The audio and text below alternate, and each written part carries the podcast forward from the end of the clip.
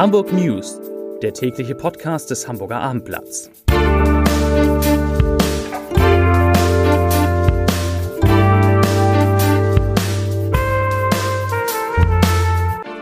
Herzlich willkommen. Mein Name ist Lars Heider und heute geht es, wenn man so will, um das Ende der Corona-Pandemie in Hamburg. Weitere Themen. Das CCH kann nach seiner viel zu teuren Sanierung endlich wieder eröffnet werden. Die Polizei sucht einen Mann, der fünfmal denselben Biomarkt überfallen haben soll. Und, das ist schwierig in Hamburg, ist aber trotzdem für viele Hamburger interessant, das TV-Triell vor der Landtagswahl in Schleswig-Holstein fällt aus, aus einem sehr ungewöhnlichen Grund. Dazu gleich mehr. Zunächst aber wie immer die Top 3, die drei meistgelesenen Themen und Texte auf abendblatt.de. Auf Platz 3, Gewerkschaft ruft bei Hagenbeck zu Protestaktion auf. Auf Platz 2, St. Pauli droht Vertragsdiskussion dem HSV ein Erdbeben. Und auf Platz 1, Hotspot-Regelung entfällt, was bald in Hamburg wieder erlaubt ist. Das waren die Top 3 auf abendblatt.de.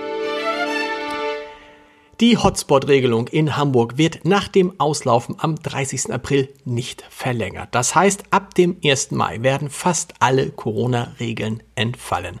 Eine weitere Verlängerung der Maskenpflicht im Einzelhandel und anderen Innenräumen mit Publikumsverkehr wird es nicht geben. Auch 2G- und 3G-Regelungen, beispielsweise in Clubs und Diskotheken, gehören der Vergangenheit an. Dazu sagt Hamburgs Bürgermeister Peter Tschentscher, er sei sehr zuversichtlich, die Zahlen in den Krankenhäusern gehen zurück.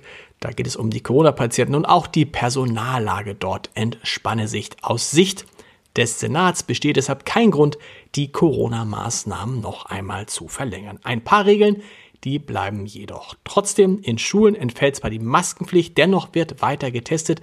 Dort soll es künftig zwei statt drei Tests pro Woche geben und im öffentlichen Personennahverkehr bleibt die FFP2-Maskenpflicht bestehen.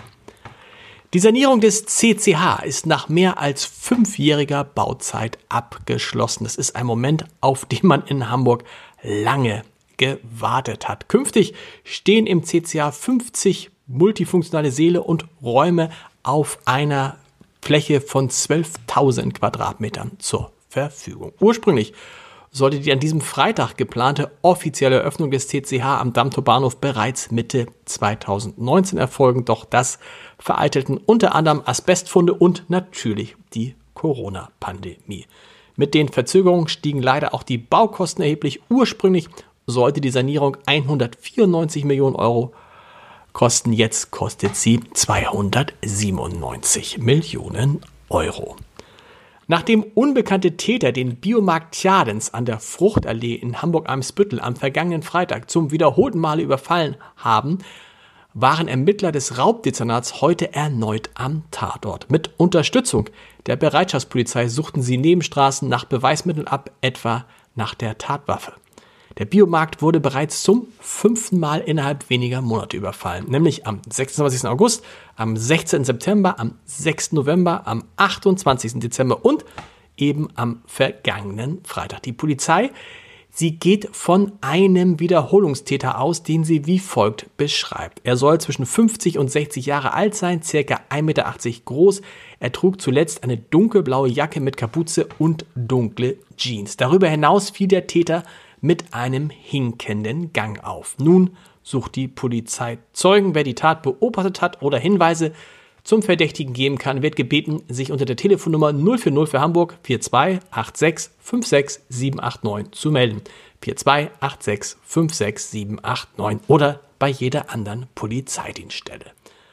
Ab 2028, das ist noch ein bisschen hin, aber das ist eine gute Nachricht, werden die S-Bahn auf der Verbindungsbahn zwischen Hauptbahnhof und Holstenstraße im zweieinhalb Minuten Takt verkehren können, denn es kommt eine vierte Linie hinzu. Die S32 von Neugraben zunächst bis Altona, perspektivisch verlängert dann bis zum Ostdorfer Born. Sehnsüchtig erwartet wird die S32 nicht nur im Nordwesten, sondern vor allem im Süden Hamburgs, denn die Linien S3 und S31 sind in der Rush Hour regelmäßig überfüllt. Die S32 soll sie entlasten. Das für heute Abend geplante TV-Triell zur Landtagswahl in Schleswig-Holstein, das fällt krankheitsbedingt aus. Daniel Günther, Ministerpräsident und CDU-Spitzenkandidat, hat seine Teilnahme abgesagt.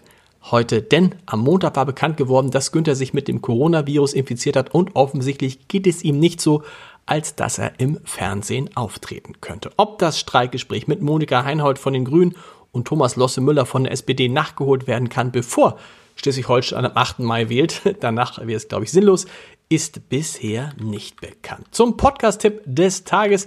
Da geht es auch um Schleswig-Holstein, um eine Hamburgerin, die in Schleswig-Holstein Karriere gemacht hat. Es geht um Karin Prien, die eine der großen Hoffnungsträgerinnen in der CDU Deutschland ist und aktuell Bildungsministerin in Schleswig-Holstein und das will sie auch nach der Landtagswahl am 8. Mai bleiben. In unserer Reihe Entscheider treffen Heider spricht sie über die Aufhebung der Maskenpflicht an den Schulen, das grundsätzliche Frauenproblem der CDU und die schwierige Suche nach neuen Lehrerinnen und Lehrern.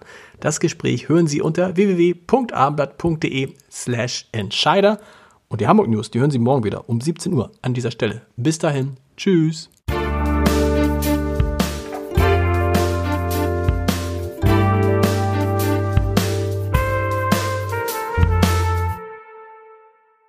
Weitere Podcasts vom Hamburger Abendblatt finden Sie auf abendblatt.de slash podcast.